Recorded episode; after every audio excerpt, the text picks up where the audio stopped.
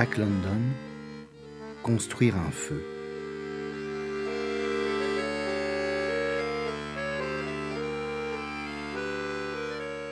L'aube ce jour-là était froide et grise, très grise et très froide. Lorsque l'homme quittant le large tracé que dessinait le Yukon gelé gravit le haut coteau qui s'élevait sur une des rives du fleuve, et où se dessinait confusément une piste étroite qui s'en allait vers l'est, à travers l'épaisse futaie des sapins. Le coteau était à pic. Une fois arrivé au sommet, l'homme fit une pause pour reprendre haleine, puis machinalement, il regarda sa montre. Elle marquait neuf heures. Il n'y avait pas de soleil, pas un soupçon de soleil, quoiqu'aucun nuage ne fût au ciel. Le firmament était pur, et cependant un impénétrable voile semblait s'étendre sur toute chose. De ténues et fines ténèbres, qui n'étaient pas la nuit mais l'absence de soleil, tamisaient le plein jour et l'obscurcissaient. De cela l'homme n'était pas inquiet. Depuis bien des semaines, il n'avait point aperçu le soleil.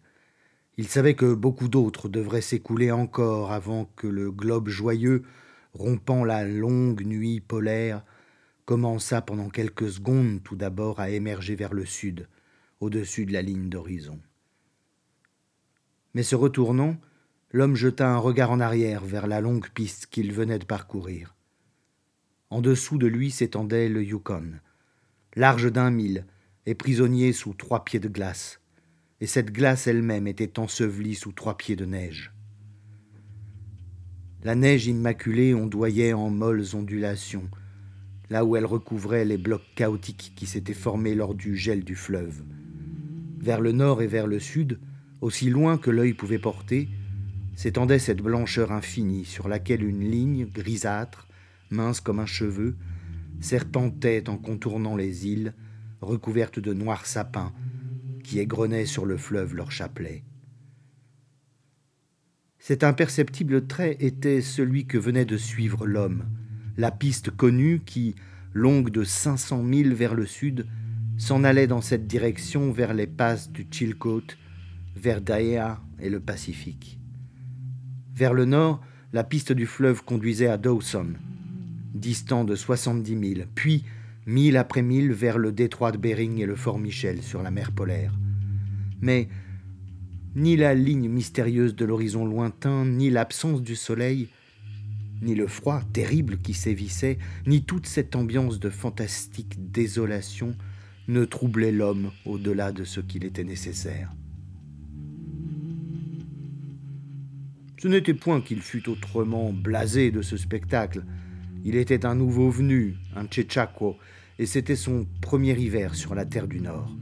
Mais nulle imagination superflue ne venait jeter la peur dans son cerveau. D'esprit énergique et net devant les réalités, il ne s'attardait point à philosopher sur elles. En face de la formidable nature qui l'étreignait, il ne méditait point sur la fragilité de l'être humain, sur la place qui lui a été assignée dans l'univers, sur les limites extrêmes du chaud et du froid qui lui permettent d'y vivre ou l'y condamnent à mourir, et s'il succombe sur l'immortalité de son âme. 50 degrés sous zéro ne l'impressionnent pas plus en eux-mêmes que 80 degrés. Tout ce qui l'intéressait dans un pareil froid, c'est qu'il en était incommodé.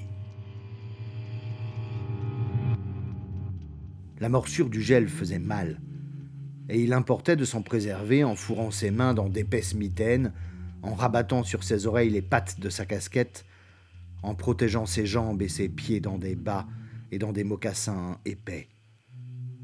50 degrés sous zéro, c'était un fait, et rien de plus. Tournant donc de nouveau le dos au Yukon, il s'apprêta à continuer sa route. Afin de se renseigner approximativement sur le froid qu'il pouvait faire, il cracha. Il entendit un bruit aigu, pareil à une petite explosion, ce qui le fit un peu tressaillir. Il cracha de rechef, et pour la seconde fois, avant de choir sur la neige, la salive claqua dans l'air. L'homme n'ignorait pas qu'à 50 degrés sous zéro, la salive claquait au moment où elle touchait le sol. Mais pour avoir ainsi explosé dans l'air, c'est que le froid, sans aucun doute, dépassait 50 degrés. De combien, il ne le savait pas. Et que lui importait, en somme. Tout ce qui l'intéressait, c'était de rejoindre sans encombre d'autres hommes qui l'attendaient sur la fourche gauche de l'Henderson Creek, petit affluent du Yukon où se trouvait leur claim. Les camarades avaient gagné directement le but par une piste de traverse, tandis que lui-même s'était détourné de son chemin afin d'explorer la vallée du Yukon et de vérifier si les forêts de sapins de ces îles et de ces rives fourniraient au printemps prochain des rondins de taille voulue pour l'exploitation de la mine. D'après ses prévisions, il rejoindrait ses compagnons au campement vers 6 heures du soir. La nuit serait déjà tombée, mais il se retrouverait en société, un feu joyeux crépiterait et un bon souper bien chaud l'attendrait. Pour ce qui était du déjeuner, il portait sur lui le nécessaire. Il posa la main, en y songeant, sur une grosse bosse qui faisait saillie sous son vêtement. Là, sous la chemise, à même sa peau nue, était un paquet de biscuits enveloppés dans un mouchoir. C'était le seul moyen d'empêcher les biscuits de geler. Il se sourit à lui-même, satisfait, en songeant que chacun de ces biscuits, après avoir été fendu en deux, avait été trempé dans du lard fumé, préalablement fondu, et renfermait comme un sandwich, entre ces deux morceaux rapportés, une tranche grillée de ce même excellent lard. L'homme s'engouffra sous les grands sapins. La piste qu'il suivait était à peine tracée. Une couche de neige était tombée depuis le passage du dernier traîneau, et il se réjouissait d'aller à pied, légèrement, sans autre charge que son déjeuner dans sa chemise. Ce froid pourtant le surprenait. De sa main, sans la sortir de la mitaine, il se frotta le nez qui était gourd, puis la saillie de ses pommettes. Une barbe rousse abondante lui encadrait tout le visage. Mais les poils drus ne protégeaient point les pommettes qui saillaient, ni le nez qui, comme un cap, se projetait en avant, agressif dans l'air glacé. Sur les talons de l'homme trottait un chien, un énorme husky du pays, le type de vrai chien-loup à la robe grise, et dont la nature ni l'aspect ne semblaient guère différer de ceux de son frère, le loup sauvage. L'animal était déprimé par le froid prodigieux. Il savait que ce n'était pas là un temps pour voyager. Son instinct l'en avertissait plus sûrement que le raisonnement n'avait su le faire pour l'homme. Celui-ci eût-il eu un thermomètre, ce n'était pas en effet cinquante degrés, ni soixante, ni soixante-dix, mais soixante-quinze au-dessous du point de congélation que l'appareil eût marqué. Le chien ignorait tout des thermomètres. Sa notion du froid n'avait point la précision des calculs humains. Mais en son cerveau rudimentaire, une crainte vague naissait qui l'écrasait sous sa menace. La bête angoissée se glissait derrière l'homme, silencieuse, interrogeant ardemment tous ses gestes, comme si elle s'attendait à tout moment à le voir s'en revenir vers le dernier campement ou, s'arrêtant, chercher quelque part un abri pour y construire un feu. Le husky connaissait la nécessité du feu par un tel froid. En l'absence de la flamme bienfaisante, il eût du moins souhaité de se creuser un trou dans la neige pour s'y tapir à l'abri de l'air. Son haleine congelée avait poudré d'un givre blanc et cristallin ses bajoux, ses sourcils et son museau. La barbe rousse de l'homme et ses moustaches étaient congelées, elles aussi, mais plus solidement. Le dépôt de givre s'y transformait en un dépôt de glace, dont l'épaisseur augmentait à chaque bouffée de l'humide et tiède respiration qu'il exhalait. L'homme, de plus, chiquait du tabac, et la muselière de glace qui lui encastrait les lèvres les rendait à ce point rigides qu'il lui était impossible de les faire jouer pour expectorer le jus. En sorte que celui-ci, mêlé à sa salive, ruisselait sur sa barbe en stalactite, qui avait la couleur brunâtre et la dureté de l'ambre, et dont la longueur augmentait sans cesse au-dessous de son menton. Si l'homme était tombé, sa barbe se fût brisée en morceaux. Mais il se souciait peu de cet appendice. Tous les chiqueurs payent au froid le même tribut dans le Northland. Deux fois déjà, il s'était trouvé dehors avec des sautes de froid de 50 et de 60 degrés du thermomètre à alcool, et le même phénomène s'était produit. Plusieurs milles durant, l'homme poursuit son chemin à travers de vastes forêts plates. Il traversa ensuite un grand marécage gelé, semé de bouquets d'arbustes noirs, et arrivé dans la vallée, il descendit jusqu'à la berge d'un petit cours d'eau glacé, c'était l'Henderson Creek. Il consulta sa montre. Dix heures. Il savait qu'il marchait à une allure de quatre milles à l'heure et il en conclut qu'il serait arrivé pour midi et demi à la première fourche de la rivière, distante encore de dix milles.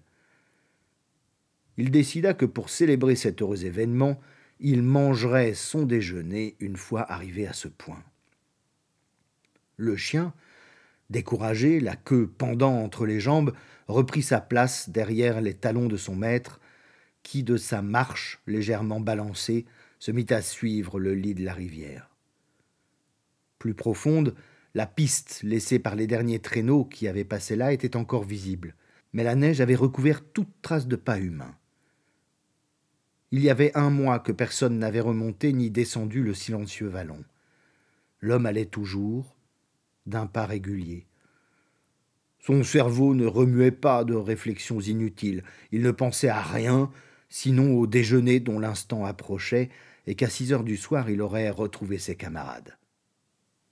Il ne disait rien non plus, pour la raison majeure qu'il n'y avait personne avec qui engager la conversation. Et d'ailleurs, eût-il voulu parler qu'il ne l'aurait pas pu par l'effet de cette muselière de glace qui lui fermait la bouche. Il se contentait de mâcher uniformément son tabac et d'allonger ainsi sa barbe d'ambre. La seule pensée qui lui revenait parfois, c'est qu'il faisait réellement froid, que jamais encore il n'avait connu une pareille froidure. Tout en cheminant, il frottait automatiquement de ses mitaines, tantôt d'une main, tantôt de l'autre, ses pommettes et son nez, mais il avait beau frotter, la circulation ne semblait pas se rétablir. Dès qu'il cessait la friction, nez et pommettes redevenaient inertes. Il était certain maintenant, et il s'en rendait compte, qu'il avait une partie du visage gelé. Et il regrettait de ne s'être point fabriqué avec du cuir un masque spécial retenu par des courroies, tel que celui que portait Bud, son camarade, lorsque la température baissait brusquement. Mais, bah, le malheur n'était point considérable. Avoir le nez et les joues gelées était fâcheux, assurément, et fort douloureux par la suite, mais on n'en mourait pas, et c'était le principal. L'homme allait, et la seule préoccupation de son cerveau indifférent était d'observer sans trêve et très attentivement la piste qu'il suivait, les crochets et les courbes de la rivière gelée, les amas de bûches entraînés par les inondations printanières et qui formaient aujourd'hui de petits monticules neigeux qu'il convenait d'éviter. Il scrutait le sol chaque fois presque avant d'y poser le pied. Il y eut un moment où il fit soudain un écart, comme un cheval qui prend peur, et où, se reculant de plusieurs pas, il contourna à distance la piste tracée. La rivière était entièrement gelée jusqu'à son lit. Il ne l'ignorait pas et connaissait qu'aucun cours d'eau ne saurait conserver une goutte liquide durant l'hiver arctique. Mais il savait aussi que des sources souterraines jaillissaient en bouillonnant des flancs des collines et se frayaient leur course sous la neige pour rejoindre sous la glace le lit de la rivière et y continuer leur chemin.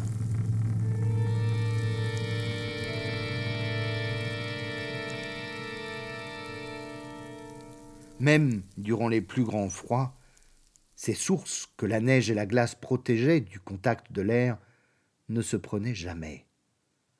Un grave danger en résultait, et elles constituaient de vraies choses-trappes. La couche neigeuse qui les recouvrait et dissimulait était épaisse, parfois de trois pouces seulement, parfois aussi de trois pieds, il arrivait encore qu'une série de nappes d'eau et de couches de glace se superposaient sous la neige, en sorte que, si la carapace supérieure venait à s'effondrer, celle qui suivait en faisait autant, et quiconque tombait dans l'un de ces traquenards était exposé à se trouver dans l'eau jusqu'à mi-corps. Telle était la cause de l'effroi qui tout à l'heure s'était emparé de l'homme. Il avait senti la glace se dérober sous ses pas et entendu sous lui un craquement sinistre. Or, par cette température, avoir seulement les pieds mouillés pouvait être cause de graves et dangereux désagréments. Le moins pour lui qu'il en pût résulter était de retarder son voyage en l'obligeant à construire un feu qui lui permit de se déchausser et de sécher à la flamme ses bas et ses mocassins. L'homme s'arrêta de marcher pendant un instant et observa la configuration de la vallée. Il conclut que les sources devaient venir de la droite. Tout en continuant à se frotter de temps à autre le nez et les pommettes pour tâcher d'y ramener le sang, il reprit sa route en appuyant vers la rive gauche du fleuve. Il allait avec précaution, éprouvant du pied à chaque pas la solidité de la glace. Puis, le sol parut devenir plus ferme et le danger disparaître. Il prit dans une de ses poches une nouvelle chic, la glissa entre ses lèvres et, accélérant son allure, reprit sa marche à mille à l'heure. Pendant les deux heures qui suivirent, il rencontra encore plusieurs de ces trappes. La neige, légèrement affaissée à ces endroits, y prenait une apparence cristalline particulière qui l'avertissait du péril. Mais comme un passage lui paraissait plus spécialement suspect, il contraignit le chien à marcher devant lui. L'animal, de plus en plus collé à cet allon, s'y refusa tout d'abord. Il fallut que l'homme le menaçât et le poussa en avant. Et de fait, le chien qui se hâtait n'avait point parcouru la longueur d'une vingtaine de pas qu'il enfonçait soudain et culbutait dans un trou d'eau. Il se remit vivement sur ses pattes et s'éloigna vers un sol plus solide. Les pattes du chien avaient été mouillées et l'eau s'y était instantanément transformée en glace. L'animal, se laissant tomber sur la neige, commença aussitôt à se lécher, puis, cette opération étant insuffisante, à enlever à coups de dents les lamelles de glace qui pendaient de tous ses poils. Un mystérieux instinct lui commandait d'agir ainsi. L'homme, qui savait qu'autrement la bête ne pourrait plus continuer son chemin, vint à son secours. Il sortit de la mitaine sa main droite et arracha aussi les glaçons. Il n'exposa pas ses doigts plus d'une minute à la morsure de l'air et fut stupéfait de l'engourdissement rapide dont ils étaient saisis. Oui, certes, il faisait grand froid. Il remit en hâte sa mitaine et se frappa violemment la main contre la poitrine. À midi, la clarté atteignit son apogée. Le soleil, cependant, dans sa course hivernale, était trop loin vers le sud pour pouvoir surgir à l'horizon arctique. Le ciel était toujours pur et sans nuages. Et pourtant, le corps de l'homme ne projetait aucune ombre sur l'Underson Creek. À midi et demi précis, l'homme arrivait à la première fourche de la rivière. Il était satisfait de la vitesse à laquelle il avait marché. S'il la maintenait, il aurait certainement à six heures rejoint les camarades. Il déboutonna sa veste et sa chemise pour sortir son déjeuner. Cet acte indispensable ne lui prit pas plus d'un quart de minute, mais ce court laps de temps avait été suffisant pour que de nouveau l'engourdissement s'emparât de ses doigts exposés à l'air. Il tint bon cependant, et sans remettre sa mitaine, par douze fois avec énergie, il frappa ses doigts contre sa jambe. Puis il s'assit sur une souche d'arbre recouverte de neige afin de manger. Une vive piqûre s'était tout d'abord fait sentir dans ses doigts, tandis qu'il les battait contre sa jambe. Puis si brusquement cette piqûre avait cessé qu'il s'en étonna. Les doigts étaient comme insensibles, et il n'avait pas encore réussi à porter le biscuit à ses lèvres et à y mordre. Il frappa encore ses doigts sur son mollet, à plusieurs reprises, et les renfonçant dans sa mitaine découvrit son autre main. De celle-ci, Hâtivement, il leva le biscuit vers sa bouche. Mais sa bouche était close par la muselière de glace qui réunissait sa barbe à sa moustache, et vainement il tenta de croquer tant soit peu de nourriture. Il avait oublié de construire un feu pour se dégeler. Et à cette pensée, qui lui revint soudain, il se mit à ricaner en songeant combien il était sot.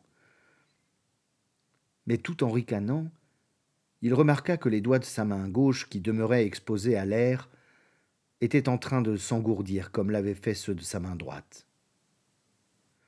Il remarqua encore que la piqûre qu'il avait en s'asseyant ressentie à ses deux orteils avait disparu.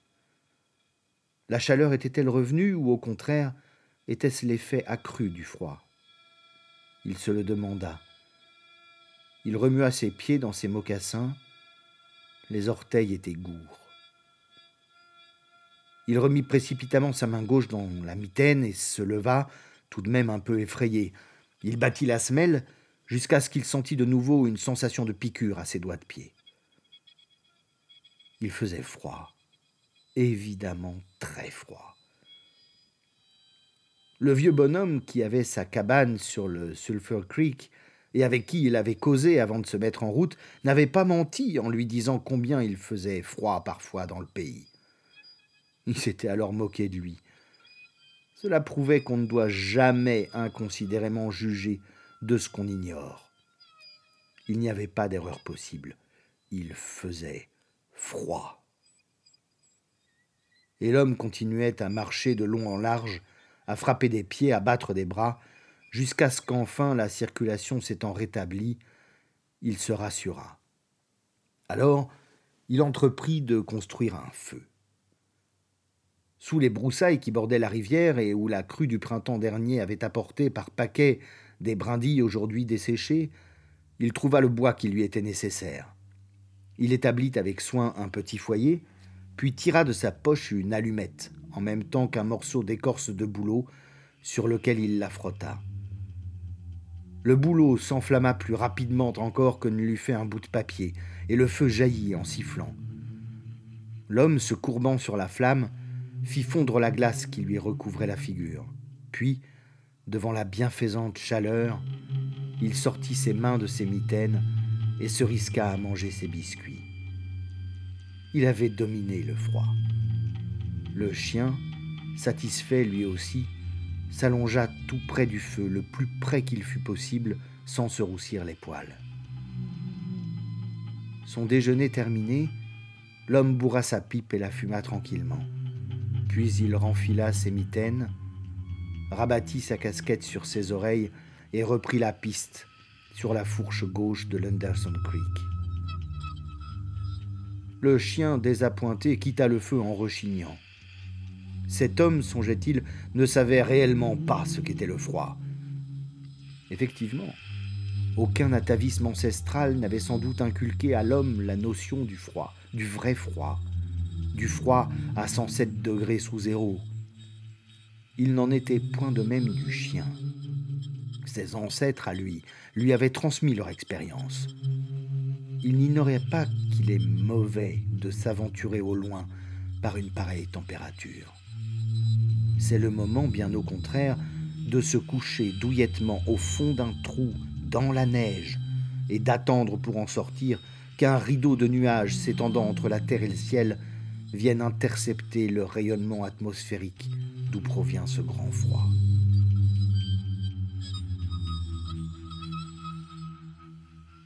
Il n'existait entre le chien et son compagnon humain aucune intimité d'ordre affectif. L'un était l'esclave de l'autre. La seule caresse qu'il en recevait était celle de la mèche du fouet, et toutes les bonnes paroles qu'il connaissait étaient ces bruits de gorge rogues et menaçants qui annonçaient les coups. Aussi le chien, en aurait-il eu les moyens, n'eût fait aucun effort pour communiquer à son compagnon ses appréhensions. Le bien-être de l'homme ne l'intéressait aucunement, et c'était pour lui-même qu'il souhaitait demeurer auprès du feu. Mais l'homme siffla et parla au chien d'un claquement de fouet. Le chien reprit sa place au talon de son maître et continua à le suivre. Le marcheur renouvela sa chic. La barbe d'ambre recommença à se former, tandis que, non moins rapidement, son haleine congelée saupoudrait de givre ses moustaches, ses sourcils et ses cils.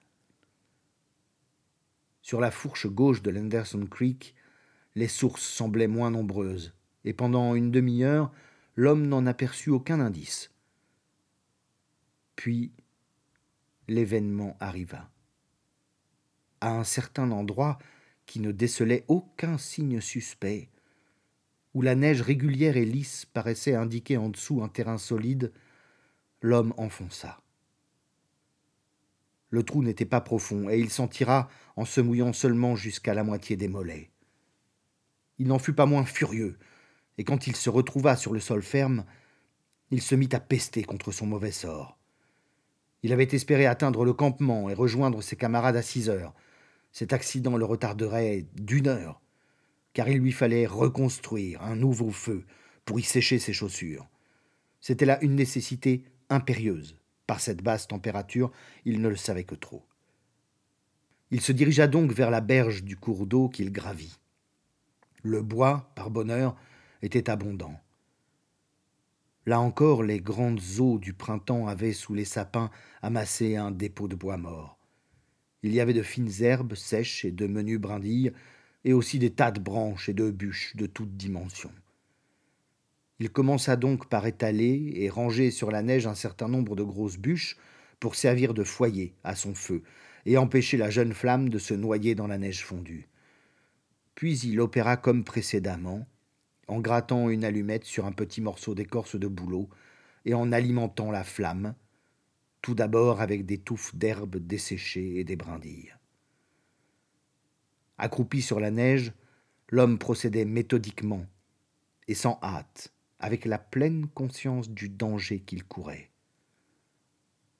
Graduellement, à mesure qu'elle grandissait, il jetait à la flamme des bouts de bois de plus en plus gros.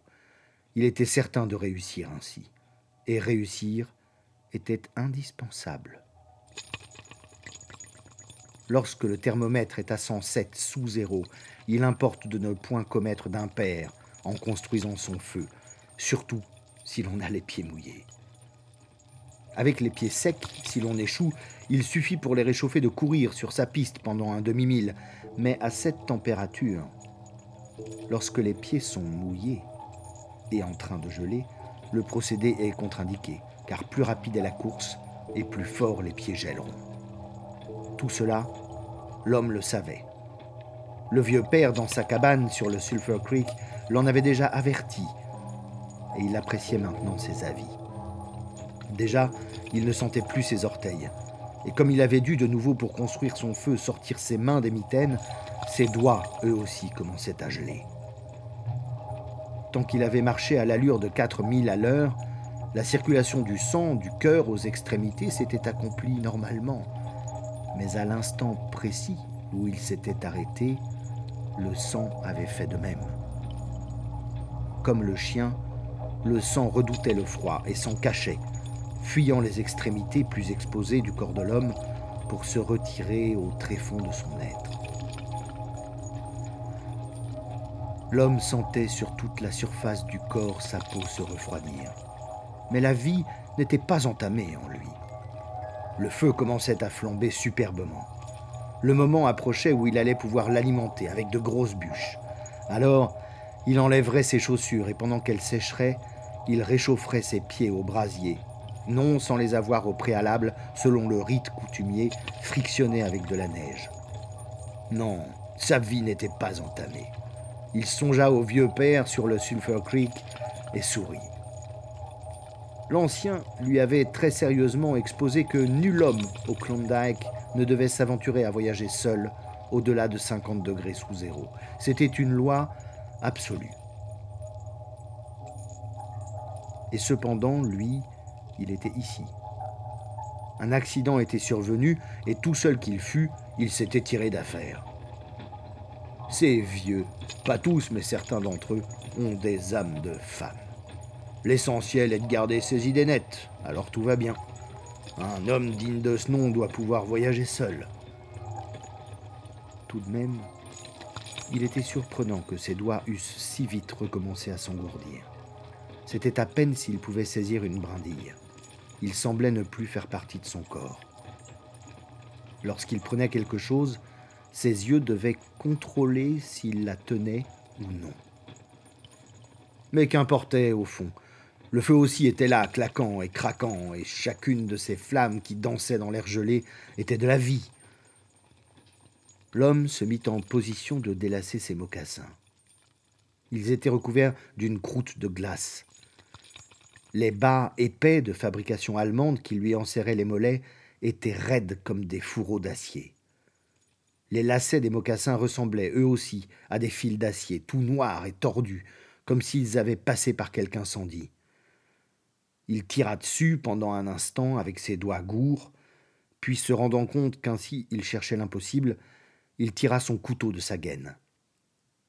Mais avant qu'il pût couper les lacets, le second événement arriva.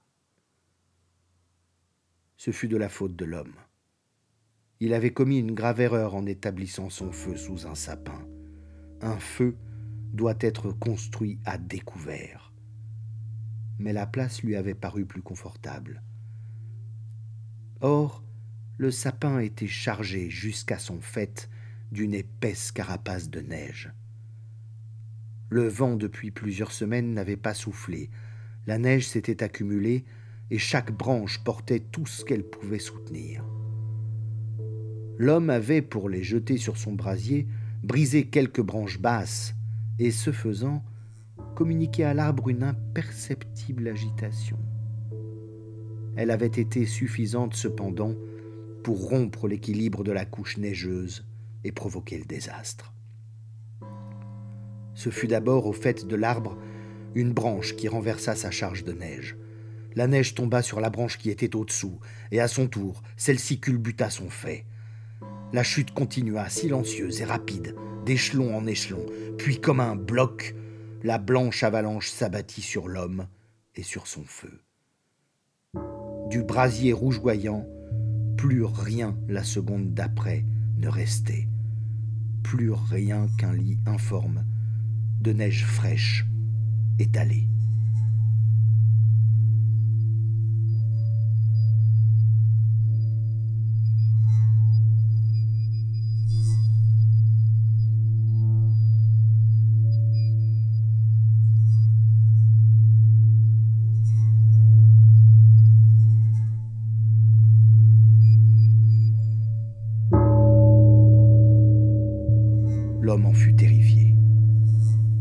Comme s'il venait d'entendre prononcer sa condamnation à mort.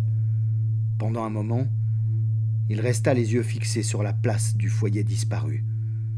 Puis il redevint maître de lui et très calme. Peut-être le vieux père lui avait-il dit vrai. S'il avait eu avec lui un compagnon de piste, le danger aurait assurément été moindre. Ce compagnon l'aurait aidé à reconstruire le feu, et son intervention n'eût pas été superflue. Mais puisqu'il était seul, seul aussi, il reprendrait la besogne. Et mieux averti, il éviterait semblable catastrophe. Sans doute, il y laisserait quelques doigts de pied qui achèveraient de geler le temps que le second feu fût prêt. Mais qu'y pouvait-il? Voilà ce qu'il pensait. Cependant, il ne s'attarda point à d'inutiles réflexions. Tout en roulant ses pensées, il s'était remis au travail. Il établit de nouvelles fondations pour son feu, à découvert cette fois, là où aucun arbre traître ne déverserait sa neige sur lui pour l'éteindre. Il redescendit ensuite sur la berge du fleuve afin d'y recueillir herbes sèches et brindilles. Ses doigts étaient devenus si gourds qu'il ne pouvait s'en servir pour trier sa récolte, et qu'il dut prendre pêle-mêle à grosse poignée tout ce qui lui tomba sous la main. Il recueillit de la sorte beaucoup de brindilles pourries, ainsi que des touffes de mousse verte qui s'y entremêlaient, et qu'il eût fallu enlever, mais il ne pouvait faire davantage. Il procédait aussi méthodiquement que tout à l'heure, mettant de côté les plus gros morceaux de bois, afin de les employer seulement quand le feu aurait pris. Le chien, pendant ce temps, assis sur son derrière, ne le quittait pas du regard, une ardente convoitise brillant dans ses prunelles, car l'homme était pour lui le pourvoyeur du feu, du feu qui recommencerait bientôt à flamber. Ces préparatifs une fois terminés, l'homme chercha dans sa poche une autre lamelle d'écorce de bouleau. Il savait que cette lamelle s'y trouvait, et en effet, tandis qu'il farfouillait dans l'étoffe, il entendait le froissement de l'écorce, mais ses doigts ne sentaient rien, et en dépit de ses efforts ne parvenaient pas à la saisir. Il avait également conscience que pendant ce temps, ses pieds continuaient à geler. À cette idée, il se sentit étreint d'une véritable angoisse, mais il raidit sa volonté et conserva son calme. À l'aide de ses dents, il renfila ses mitaines, battit des mains contre les côtes, fit aller ses bras en avant et en arrière. Puis il s'asseyait et se relevait. Le chien le regardait faire, toujours assis dans la neige, le panache de sa queue touffue enroulé sur ses pattes de devant comme un manchon, les oreilles pointées en avant, intéressé et curieux. L'homme, de son côté, tout en continuant à se battre les flancs et à taper ses mains, regardait le chien et il enviait la chaude couverture de poils que la nature avait donnée à la bête. À force de se démener, l'homme perçut à la fin que ses doigts redevenaient sensibles. C'était comme un picotement bienfaisant, qui ne tarda pas à se muer en une cuisson atrocement douloureuse, mais qu'il accueillit avec joie. Il arracha la mitaine de sa main droite et se remit à fouiller dans sa poche pour y prendre l'écorce de bouleau. Il y réussit non sans peine et se saisit également de son paquet d'allumettes. Mais le formidable froid avait déjà chassé la vie de ses doigts. Cependant qu'il s'efforçait de séparer des autres une allumette, tout le paquet tomba dans la neige. Il tenta de ramasser les petits bouts de bois souffrés, en vain. Ses doigts inertes ne réussissaient pas à les saisir. Il chassa de son esprit la pensée que ses pieds, son nez et ses pommettes achevaient de geler définitivement, et de toute son âme banda sa volonté vers la conquête des allumettes. Avec d'infinies précautions, il se pencha, et suppléant par la vue au sens du toucher qui faiblissait, il amena sa main ouverte au-dessus du petit tas. Alors, il la referma, ou plutôt, il tenta de la refermer, car les doigts refusèrent d'obéir. Entre eux et la volonté, la communication était coupée. Il remit sa mitaine, puis de ses deux mains ainsi protégées, il ramena les uns sur les autres les petits bouts de bois et par un travail infini, les enleva dans ses deux paumes, comme on fait d'une eau que l'on veut boire. Cela non sans emporter en même temps beaucoup de neige. Il leva le tout vers sa bouche, et faisant craquer d'un violent effort la muselière de glace, desserra ses lèvres. Rentrant alors la mâchoire inférieure, il tenta avec la supérieure de séparer les allumettes. Il parvint à en isoler une qui tomba par terre. Il n'en était pas beaucoup avancé. Il eut une excellente idée. Se courbant sur l'allumette, il la prit dans ses dents, puis la frotta le long de sa cuisse. Après vingt essais infructueux, le soufre se décida à s'allumer. Tandis qu'elle s'enflammait, il l'approcha, la tenant toujours entre ses dents, de l'écorce de bouleau. Mais le soufre qui brûlait lui monta aux narines et gagnant les poumons, le fit tousser. Il desserra les dents. L'allumette tomba dans la neige et s'y éteignit. Le vieux type du Sulphur Creek avait décidément raison, songea l'homme, cependant qu'il se sentait envahi par un désespoir qu'il maîtrisait encore. Au-delà de cinquante degrés sous zéro, on ne doit point voyager seul. Il réitéra pourtant, avec les mêmes gestes, ses battements de mains et de bras, mais cette fois, aucune sensation de vie ne reparut. Brusquement, enlevant ses mitaines avec ses dents, l'homme découvrit ses deux mains. Entre elles deux, il saisit le paquet d'allumettes. Les muscles de ses bras, qui n'étaient pas encore gelés, lui permirent ce double mouvement. Puis, serrant fortement les deux mains, il frotta sur sa cuisse tout le paquet une flamme unique en jaillit. Les soixante-dix allumettes s'allumaient d'un coup. Il n'y avait point de vent pour les éteindre, et tenant sa tête de côté afin d'éviter la suffocation du soufre enflammé, l'homme approcha ce feu ardent de l'écorce de bouleau. Il lui sembla à ce moment percevoir aux paumes une étrange sensation. C'était sa chair qui brûlait. Elle brûlait assez profondément sous l'épiderme pour qu'il en sentît la douleur. La douleur s'intensifia, et l'homme cependant l'endurait, tenant le petit faisceau de flamme au-dessus de l'écorce de bouleau posée sur la neige. Mais il faisait cela maladroitement, et le bouleau continuait à refuser de s'allumer, tandis que les mains de l'homme continuaient à brûler. Enfin, n'y pouvant plus tenir, il lâcha tout. Les allumettes tombèrent en grésillant dans la neige. Quelques-unes pourtant atteignirent l'écorce de bouleau, qui flamba. Sur cette flamme, l'homme se mit à étendre ses herbes sèches et ses menus brindilles. Il les ramassait tant bien que mal entre les deux paumes de ses mains. S'il rencontrait du bois pourri ou de la mousse verte adhérant aux brindilles, il les éliminait avec ses dents. Tout cela fort gauchement, mais avec une inlassable ténacité. Que cette flamme vécût ou s'éteignit, cela signifiait pour lui ou la vie ou la mort. Il sentait le sang se retirer de plus en plus de la partie extérieure de son corps, et il en éprouvait un tremblement qui ne faisait qu'aggraver sa maladresse. Une grosse touffe de mousse verte tomba soudain en plein sur le petit feu de l'homme. Du bout de ses doigts, il tenta de l'enlever, mais le tremblement qui l'agitait tout entier provoqua un mouvement trop brusque, qui déplaça le centre du feu, en sorte qu'herbes sèches et brindilles éparpillés, cessèrent de flamber. Il s'efforça de les rassembler de nouveau. Son tremblement l'emporta sur sa volonté. Des petites brindilles dispersées monta une dernière fumée, et tout s'éteignit. L'allumeur de feu avait échoué.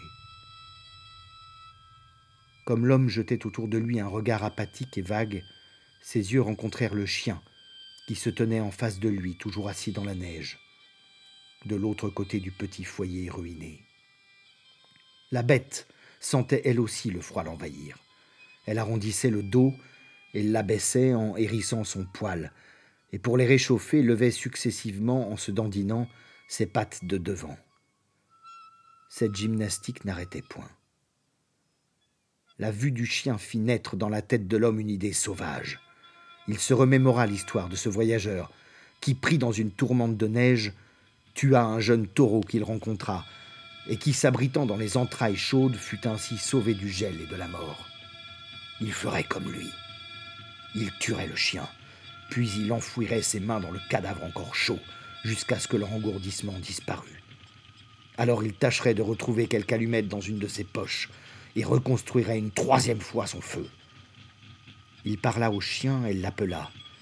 Mais si pleine d'émotion était sa voix, tellement elle tremblait que la bête, qui jamais ne s'était entendue parler de la sorte, s'effraya. Cette voix cachait un danger. Lequel? Elle l'ignorait. Mais le danger était certain, et l'instinct lui disait de se défier de l'homme. Les oreilles aplaties, et sans cesser d'arrondir le dos et de battre le sol de ses pattes, le chien refusait de se rendre à l'appel. L'homme se mit alors à quatre pattes et sur les mains et les genoux rampa vers l'animal. La défiance du chien devant cette posture inaccoutumée s'accrut encore, et l'air hargneux, il se défila sournoisement. L'homme se releva. Il ne voulait pas perdre son calme. Il regarda le sol afin de s'assurer qu'il était vraiment debout, car il ne sentait plus ses pieds, et n'eût pu dire s'il touchait la terre. Le chien, cependant, s'était rassuré en voyant que son maître avait repris sa position verticale. Et quand une voix impérieuse, qui claquait comme une mèche de fouet, lui parla de nouveau, il retrouva sa soumission coutumière et s'avança. Dès que le chien fut à sa portée, l'homme, à demi fou d'espoir, ouvrit les bras et se baissant les lança vivement autour de la bête mais il avait oublié ses doigts qui gelaient de plus en plus. En vain tenta-t-il de les agripper au poil, il ne lui obéissait plus. La scène s'était déroulée très rapidement, et avant que le chien eût pu s'échapper, l'homme le tenait solidement dans ses bras comme dans un étau. L'animal grognait, geignait et se débattait. L'homme qui s'était assis dans la neige avec son prisonnier le maintenait étroitement serré contre son corps, Mais c'était tout ce qu'il pouvait faire. Il comprit qu'il ne pourrait pas tuer le chien. Il ne disposait pour cela d'aucun moyen. Ses mains, impuissantes, ne lui permettaient ni de dégainer et de tenir son couteau, ni d'étrangler la bête. Il la relâcha. D'un bond affolé, le chien se sauva, la queue entre les jambes et grondant toujours. À une quarantaine de pas, il s'arrêta, les oreilles pointées en avant, observant ce qui allait se passer. L'homme regarda ses mains inertes. Elles pendaient au bout de ses bras, complètement mortes. Elles n'existaient plus pour lui que par la vue. Il avait simplement par moments l'impression vague de deux poids très lourds suspendus à ses poignets. Alors une appréhension de la mort obscure, opprimante, commença à s'emparer de lui. À mesure qu'il se rendait compte qu'il ne s'agissait plus de perdre son nez, ses mains ou ses pieds, mais que sa vie même était en jeu, sa peur grandissait. Il regagna le lit de la rivière et, toujours courant, se remit à suivre la piste abandonnée. Sur ses talons, réglant son trot sur l'allure du maître, le chien reprit son escorte. L'homme courait, aveuglément, sans but conscient, envahi d'un effroi qu'il n'avait encore jamais connu. Il allait sans rien voir. Puis, peu à peu, tout en labourant la neige de ses mocassins, il recommença à discerner les objets autour de lui. Les berges du creek, la piste mal tracée, les peupliers dénudés et les sapins noirs, et le ciel au-dessus de sa tête. Il lui sembla qu'il se sentait mieux. L'effort de la course avait ramené en son corps quelque chaleur. S'il pouvait la continuer assez longtemps, il atteindrait le campement et rejoindrait ceux qui l'attendaient. Là, il serait bien soigné et les camarades sauveraient de lui ceux qui n'étaient pas encore entièrement gelés. Mais une autre pensée surgissait. Non, non, il n'arriverait jamais au campement. Trop de mille l'en séparaient. Trop profondément le gel l'avait mordu. Bientôt, il tomberait raide mort. Cette pensée, il s'évertuait à la chasser. Il refusait de s'y arrêter, de la considérer en face. Mais toujours plus poignante, elle s'imposait, se vrillait en lui. De toutes ses forces, il la repoussait, s'efforçant de songer à d'autres choses. Il lui semblait extrêmement bizarre de pouvoir courir comme il le faisait sur des pieds totalement gelés, si gelés qu'il ne les sentait même pas toucher le sol. Son corps ne paraissait point peser sur eux. Il effleurait la neige sans ressentir le contact. L'homme avait vu jadis, quelque part dans une ville, une statue de Mercure ailée. Il se demandait si ce Mercure n'éprouvait pas la même sensation que lui donnait cet effleurement du tapis de neige. Il était fou, à la vérité, de prétendre atteindre le campement en courant ainsi. Comment s'imaginer que ses forces affaiblies ne le trahiraient pas? Plusieurs fois déjà, il avait trébuché. Finalement, il chancela, contracta ses muscles pour rétablir son équilibre, puis tomba. En vain, l'homme essaya de se relever. Il était à bout. Il s'assit donc sur la neige et décida de se reposer quelque temps avant de continuer son voyage, mais cette fois sans courir. Tout en reprenant haleine, il constata que si son nez, ses joues, ses pieds, ses mains demeuraient insensibles, une bonne et confortable chaleur ardait dans sa poitrine. Pour agréable que fût cette sensation, elle était surprenante. Ayant réfléchi, il conclut que le gel de son corps devait s'étendre. Des extrémités des membres et des membres eux-mêmes, le sang refluait vers la poitrine et vers le cœur. Pensée terrible qu'il tenta de refouler et d'oublier, car il sentait bien qu'elle arriverait à faire renaître en lui l'affolement. Et plus que tout, il redoutait cela. Mais la pensée s'affirmait, obsédante et persistait si bien qu'il eut tout à coup la vision de son corps totalement gelé. C'en était trop. Comme mu par un ressort, il se remit debout et reprit sur la piste sa course, éperdu. Un moment, le temps d'un éclair, il redevint maître de lui. Il ralentit son allure et se remit à marcher pour mieux ménager ses forces. Mais la vision de tout son corps gelé s'imposa presque aussitôt à son cerveau et le fit courir de nouveau. Derrière lui, à même allure, le chien suivait. Lorsque pour la seconde fois l'homme tomba, l'animal s'assit comme il l'avait déjà fait, sa queue repliée sur ses pattes, les yeux ardents et attentifs. Le calme de la bête irrita l'homme qui se mit à l'injurier. Le chien se contenta de coucher légèrement les oreilles. L'homme grelottait de tous ses membres. Visiblement, il était en train de perdre la bataille. Le froid gagnait partout sur son corps. Il eut un dernier sursaut d'énergie et se remit à courir. Mais il n'alla pas plus loin. Deux minutes après, il chancela et, tombant la tête en avant, s'étendit de tout son long sur la neige. Ce fut d'abord une stupeur. Puis dès qu'il eut repris le contrôle de lui-même, il s'assit et la conception lui vint qu'il devait mourir avec dignité. Il se dit qu'il avait agi en insensé. Il se compara à un poulet qui, la tête coupée, continuait à remuer les pattes. Oui, il fit cette comparaison. Puisqu'il était condamné à geler et que c'était irrévocable, il pouvait aussi bien accepter décemment l'épreuve.